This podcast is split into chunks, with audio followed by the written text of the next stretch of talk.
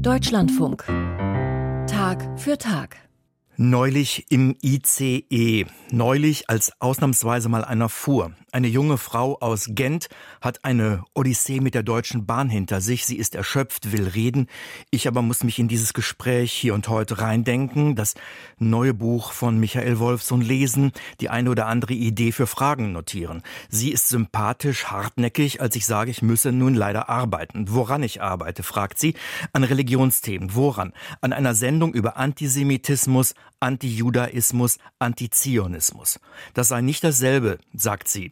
Okay, sage ich, aber es gebe manchmal durchaus Schnittmengen. Ich weiß nicht, wohin uns das Gespräch geführt hätte. Sie meinte nur, sensitive topic, sensibles, heißes Thema, gerade in diesen Zeiten. Gut, dass sich einer drum kümmert. Ein Gespräch, das also geführt werden will, im Übrigen auch mit angeregt von einem Hörer, dem Humanisten und Soziologen Jonas Krutzbalk. Er meinte, er bräuchte was Solides für seine Studenten, Polizistinnen und Polizisten, die er ausbildet. Was Solides über Antisemitismus, Antijudaismus, Antizionismus. Und prompt erscheint an diesem Wochenende das neue Buch von Michael Wolfsohn, jüdischer Historiker in München, mit dem Titel Nie wieder, schon wieder, alter und neuer Antisemitismus. Es ist eine Streitschrift und wie Michael Wolfsohn selbst schreibt, ein zorniges, aber auch ein kühl nachdenkliches Büchlein. Michael Wolfson ist uns live zugeschaltet. Er sitzt beim Bayerischen Rundfunk in München. Guten Morgen, Herr Wolfson. Guten Morgen, Herr Mein und unseren Hörern. Sie ne-, legen die Messlatte ja sehr hoch. Da kann ich nur noch enttäuschen. Nein, nein, es wird schon klappen. Herr Wolfson, was fällt Ihnen schwerer? Das kühl Nachdenkliche oder der Zorn? Ach, das wechselt je nach Situation und den jeweiligen Personen, mit denen man diskutiert und vor allem, ob die allgemeine Situation erhitzt ist oder nicht. Und da muss man, wenn man nachdenkt, natürlich äh, auf Ruhe schalten, denn wenn man empört ist, kann man nicht gut analysieren. Das Spannende an diesem Buch ist ja, dass es neben einer Einleitung und einem Ausblick zwei Reden von Ihnen enthält, zwar und zwar zu ein und demselben Thema vor dem Berliner Abgeordnetenhaus am 9. November November 2023 Gedanken zum Gedenken. Die eine Rede wurde nie gehalten, die andere schon. Der 7. Oktober hat alles über den Haufen geworfen. Wie würden Sie mit einem gewissen Abstand als Historiker jenen 7. Oktober zeitgeschichtlich einordnen?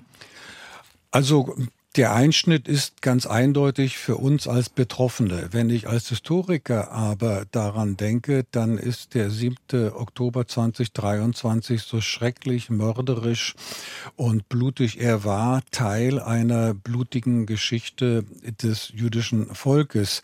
Und äh, die 3000-jährige jüdische Geschichte kann man zusammenfassen in wenigen Worten, nämlich äh, Existenz auf Widerruf. Das ist jüdisches Leben seit 3000 und seit 3000 Jahren, Entschuldigung.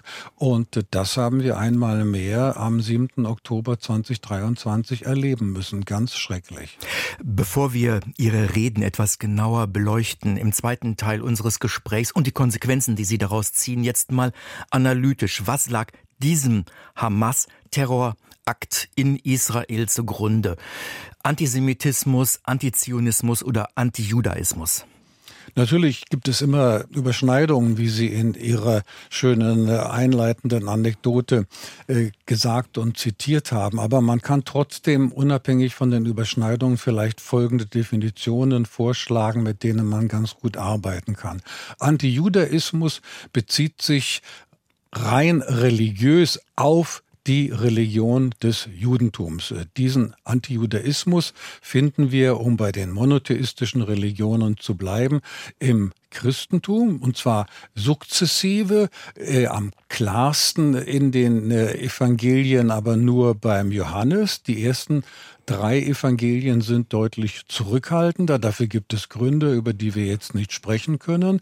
Und ähm, ähnliches findet man ähm, im Islam, bereits im frühen Islam, sowohl im Koran als auch in der mündlichen Überlieferung äh, über Leben und äh, Gedanken des Propheten und in der Prophetenbiografie. Das ist äh, keine Polemik, sondern eine Feststellung. Das zweite, Antisemitismus richtet sich gegen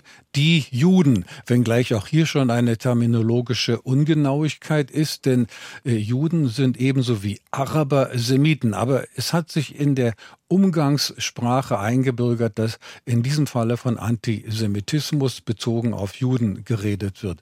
Drittens, der Antizionismus richtet sich gegen den Gedanken und die Existenz eines jüdischen Staates, also vor der Staatsgründung Israels 1948 gegen den Gedanken des jüdischen Staates und seit 1948 gegen die Existenz des jüdischen Staates. Ich glaube, damit kann man arbeiten. Dann dröseln wir das jetzt mal noch etwas genauer auseinander in Ihrem vorletzten, dem letzten großen Buch, eine andere jüdische Weltgeschichte.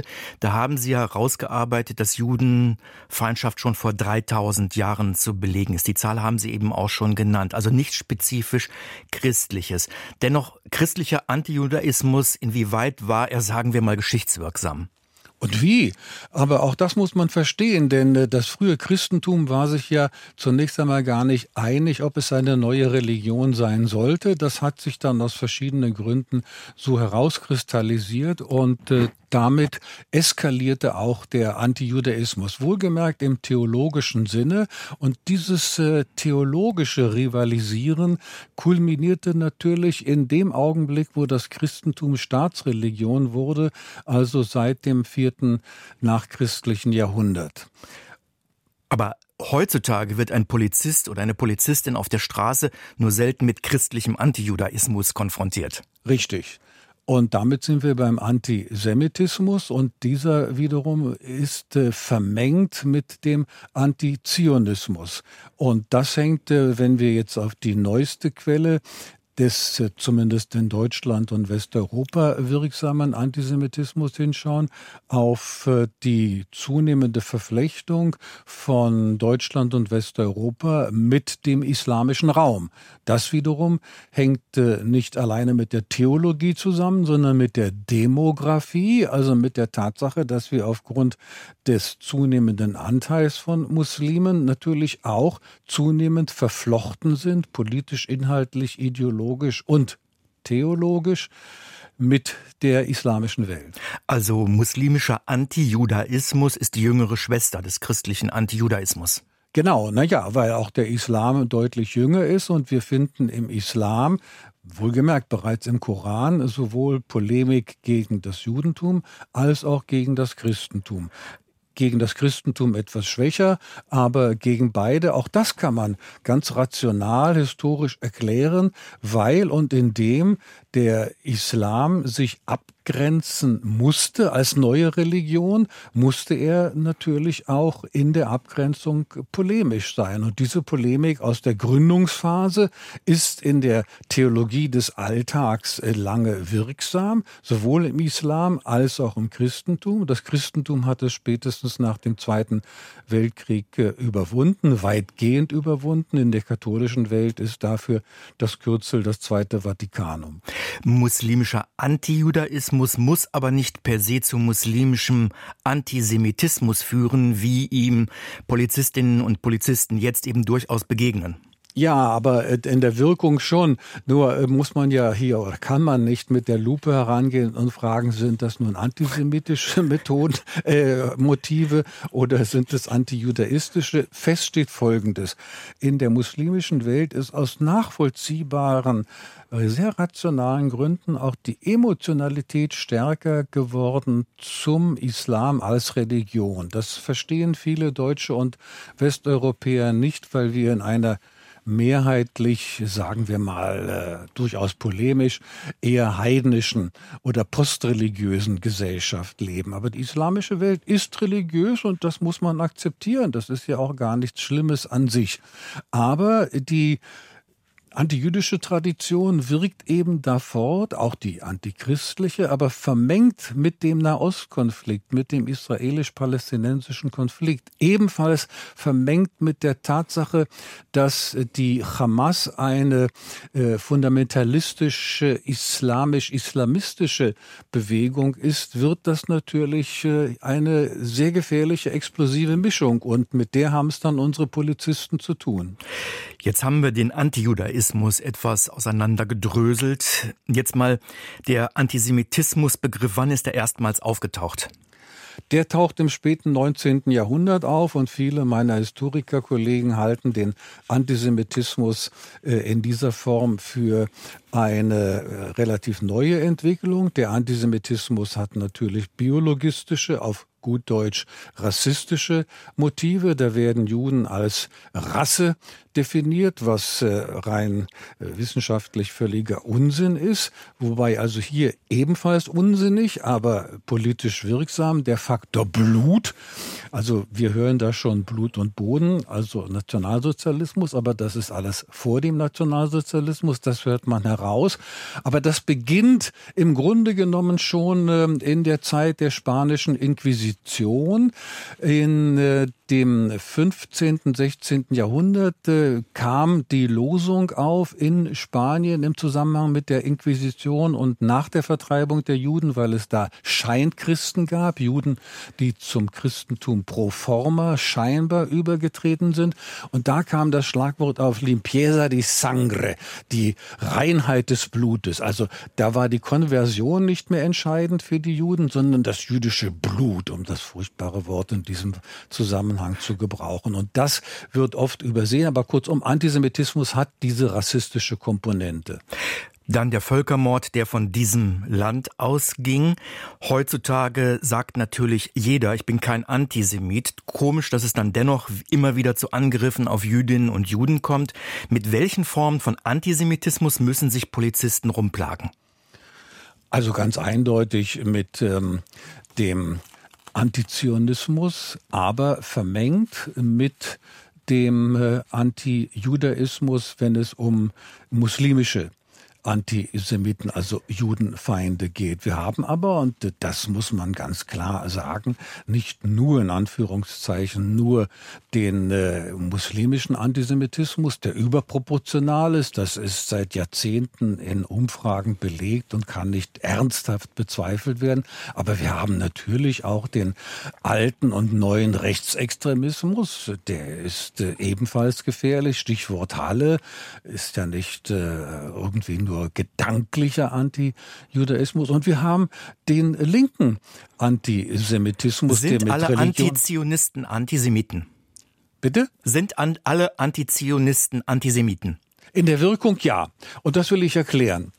Der jüdische Staat ist sozusagen die Lebensversicherung für jeden Juden in der Welt. Wenn es schief geht, und wir wissen ja, dass es den Antisemitismus insgesamt in der Welt äh, zunimmt, dass also für den Fall der Fälle jeder Jude jederzeit nach Israel gehen kann. Das heißt also, äh, der Zionismus, der jüdische Staat Israel ist die Lebensversicherung für jeden Juden. Wenn diese Lebensversicherung aufgelöst werden sollte, vernichtet, zerstört werden sollte, wird jedem Juden praktisch der Boden unter den Füßen weggerissen, ist also, auch wenn es nicht subjektiv gewollt ist, aber objektiv äh, geradezu liquidatorisch antijüdisch und damit die Vermengung Antizionismus mit Antisemitismus. Der Antizionismus verbindet, weil er sich ja auch meist postkolonial antiimperialistisch versteht, universitäre, bürgerliche, schulische, linke Milieus mit arabischen, türkischen Milieus und anderen aus dem globalen Süden. Da mischen sich dann mal polemisch gesagt ultraprogressive mit ultrareaktionären. Wäre es korrekt, wenn ich formuliere, dass es diese Melange ist, die Sie und viele Jüdinnen und Juden besonders nervös macht seit dem 7.10.? Ja, natürlich. Äh, dabei gibt es aber auch die ähm, nicht zu bestreitenden Hofjuden, also gerade weil sie die äh, intellektuelle oder scheinintellektuelle, genauer gesagt akademische Welt benennen und nicht alle Akademiker sind Intellektuelle, auch so ein Missverständnis. Definieren Sie bitte den heutigen Hofjuden den heutigen Hofjuden. Ich nenne also Namen da beispielsweise Judith Butler, die amerikanisch-jüdische Philosophin. Und ähm, da gibt es also auch andere, weniger bekannte, die sich auf diesem Feld tummeln. Und das ist ähm, sowohl bei Juden als auch bei Nichtjuden ähm, im Grunde genommen die Eintrittskarte in die europäische Gesellschaft in die vermeintlich intellektuelle, akademisch geprägte Gesellschaft. Das, was Heinrich Heine im 19. Jahrhundert in Bezug auf die Konversion zum Christentum für Juden benannte, nämlich das Entrebillet in die europäische Kultur, das ist der Antisemitismus in der akademisch-bürgerlich, bildungsbürgerlichen Welt, die in Bezug auf die ideologischen Themen äh, eine ganz starke Position hat. Michael Wolfsohn im Deutschlandfunk. Michael Wolfsohn, jüdischer Historiker und Autor des Buches Nie wieder, schon wieder. Eingangs habe ich Ihre beiden Reden vor dem Berliner Abgeordnetenhaus angesprochen, die enthalten sind in diesem Büchlein. Die eine ist eben nicht gehalten worden, die andere ist gehalten worden. Dazwischen war der 7. Oktober. Welche Aspekte mussten Sie rausschmeißen? Na, rausschmeißen weniger als umakzentuieren. Wenn man über den 9. Äh, November 1938, die Reichskristallnacht, die heute Reichspogromnacht genannt wird, äh, spricht äh, im, vor dem 7. Oktober oder gesprochen hätte vor dem 7. Oktober 2023, äh, war es der Bezug auf die Vergangenheit und die nicht unbedingt für jedermann erkennbaren Zusammenhänge mit der Gegenwart, mit dem Hier und Heute. Also die versuchsweise Brücke zwischen Gegenwart und Vergangenheit von der Gegenwart in die Vergangenheit. Und nun kommt der 7. Oktober mit liquidatorischem Antisemitismus, mit Judenfeindschaft, die in einer Blut- und Mordorgie kulminiert. Und da ist natürlich das Gestern mit dem Heute verschmolzen, so dass ich also nicht sozusagen als nüchterner Historiker zeigen kann, Faktor A 1938, Faktor A in Jahre 2023, sondern jetzt sind wir, wie jeder weiß und sieht, erlebt hat, in einer vergleichbaren Situation. Was ist ähnlich, was ist anders? Warum ist es aber trotzdem im Ergebnis wieder tödlich, liquidatorisch gegen Juden als Juden? Gedenken und Aufarbeitung der NS-Geschichte wird hierzulande ja überwiegend von der christlichen oder exchristlichen oder humanistischen Mehrheitsgesellschaft betrieben. Muslimische Minderheiten halten sich überwiegend raus. Sie bezeichnen das sinngemäß als Trugschluss. Warum? Ganz einfach, aber das ist nicht, ähm, das, wenn ich das korrigieren darf, Herr Mein, es ist nicht so, dass die muslimische Gemeinschaft sich heraushält. Man hält sie heraus. Die Nicht-Muslime halten sie heraus.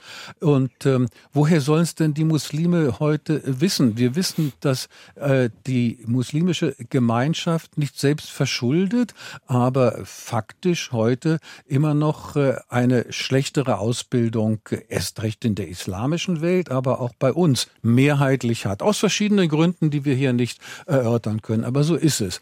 So, also wenn die nicht beigebracht bekommen haben, dass die Kooperation, Zusammenarbeit von äh, arabischen und islamistischen Führern in den 30er Jahren und vor allem in den 40er Jahren im Zweiten Weltkrieg mit dem Nationalsozialismus ganz zentral gewesen ist. Ganz zentral auf dem nahöstlichen und äh, zentralasiatischen Kriegsschauplätzen, also vor allem im Kaukasus.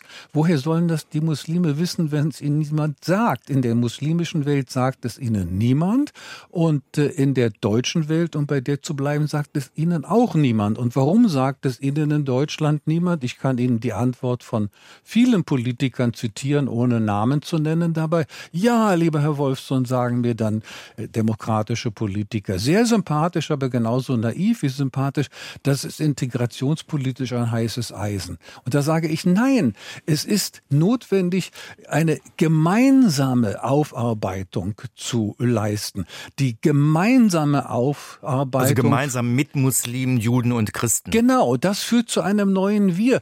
Denn die heute lebenden Muslime sind natürlich genauso wenig schuld an den Verbrechen ihrer Vorfahren wie die heute nachgeborenen Deutschen in Deutschland. Das heißt, ein neues, demokratisches, liberales, menschenfreundliches Wir von Muslimen und Nichtmuslimen. Aber das wird in der gesellschaftlichen Diskussion überhaupt nicht äh, erkannt dass es notwendig und hilfreich wäre. Das ist kein Sprengstoff, sondern im Gegenteil, das ist, um beim Bild zu bleiben, Klebstoff im positiven Sinne. Es führt uns zusammen.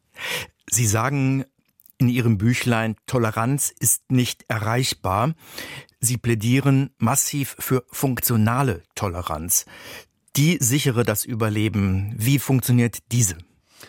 sollte funktionieren. Aber ich bin eben aufgrund der historischen Analyse und meiner Lebenserfahrung, ich bin ja nicht mehr 18,5, sondern bald 77, äh, zu der vielleicht resignativen, aber im Grunde genommen doch optimistischen Schlussfolgerung gekommen, dass ähm, Bildung, ähm, Werte etwas ganz Großartiges sind. Werte im Sinne der Humanitas, also die Würde des Menschen ist unantastbar, heißt konkret, das Leben des anderen Menschen und des eigenen ist unantastbar. Aber das funktioniert ja offenbar in der Menschheitsgeschichte nicht so. Im Straßenverkehr funktioniert der funktionale Konsens durchaus. Denn wenn wir plötzlich hier in Deutschland anfangen, links zu fahren, dann gibt es Konsequenzen, die sich jeder ausdenken kann. Also wenn man dieses, diese funktionale Toleranz in der Gesellschaft etablieren kann und den Bruch der Regeln, egal ob das ein, ein weißer, schwarzer Jude, Christ, Muslim ist, das ist entscheidend. Die Tat und nicht die Ideologie, nicht die Herkunft, nicht die Religion. Und das nenne ich äh, funktionale Toleranz. Also Regeln einhalten. Da kommt dann natürlich auch das Gewaltmonopol des Staates ins Spiel. Legislative, Exekutive und Judikative haben eine zentrale Aufgabe ihre Bürger zu schützen. Wie könnte da was verbessert werden? Vorsichtig Na, formuliert. Na, sehr vieles. Also ähm, fangen wir mal an bei der Exekutive. Sie haben ja äh, über Polizisten gesprochen, dass die Polizisten zunächst einmal politischen Rückhalt haben, dann in Bezug auf die Ausbildung, auf die Ausrüstung und vor allem eben nicht nur von der Politik diesen Rückhalt, sondern in der Gesellschaft. Ich will es mal für einige unserer Hörer äh, etwas polemisch sagen. Wenn Sie den Unterschied zwischen Berlin und Bayern nehmen, die Berliner Polizisten sind nicht schlechter, aber sie haben bislang jedenfalls in den vergangenen Jahrzehnten weniger Rückhalt. A. in der Berliner Politik, B. in der Berliner Gesellschaft. In Bayern ist es umgekehrt. Äh, das hat nicht nur alleine mit der CSU etwas zu tun, um Gottes Willen, das will ich jetzt überhaupt nicht behaupten, aber hier gibt es in Bayern eine stärkere Unterstützung auch von der Bevölkerung, die den Polizisten dankbar ist, wenn sie dafür sorgt, dass Regeln eingehalten werden. Ein Akzent zum Schluss kurz noch. Wenn es in einem Gemeinwesen, einer Kommune, einem Staat den Juden gut geht, geht es auch dir gut oder besser, so schreiben sie sinngemäß. Mm, ja, was ist das überzeugendste Beispiel für diese These schlechthin? Das Dritte Reich, das Dritte Reich hat äh, die Juden vertrieben. Das ist eine Katastrophe gewesen für die deutsche Wissenschaft und damit auch für die deutsche Wirtschaft und damit für die deutsche Gesellschaft. Aber, und das habe ich in meinem Buch eine andere jüdische Weltgeschichte gezeigt, äh, Spanien und Portugal haben 1492 beziehungsweise 97 die Juden vertrieben. Seitdem ging es bergab mit diesen Staaten. Warum? Nicht, weil die Juden alle Genies wären, sondern weil Juden in der Regel gut ausgebildet sind und gut ausgebildete Bevölkerung braucht man für die Wirtschaft, für die Gesellschaft, für die Kultur. Und nicht zuletzt deshalb wird ja in Deutschland auch immer wieder heute gesagt, wir brauchen Fachkräfte. Das sind nicht nur gute Klempner und so weiter, sondern das sind Leute, die alle Fächer, um die es geht, gut kennen und können. Man schmeißt nicht ähm, ohne jede Not diejenigen, die etwas können, aus dem eigenen Gemeinwesen heraus. Das ist eine Dummheit. Nie wieder, schon wieder. Alter und neuer Antisemitismus. So heißt das neue Buch von Michael Wolfsohn, das am Wochenende im Verlag Herder erschienen ist. 96 Seiten kosten 12 Euro. Mit Michael Wolfsohn sprachen wir über dieses Buch sowie über Antijudaismus, Antisemitismus und Antizionismus. Danke, Herr Wolfsohn, für Ihre Zeit. Danke für das Gespräch.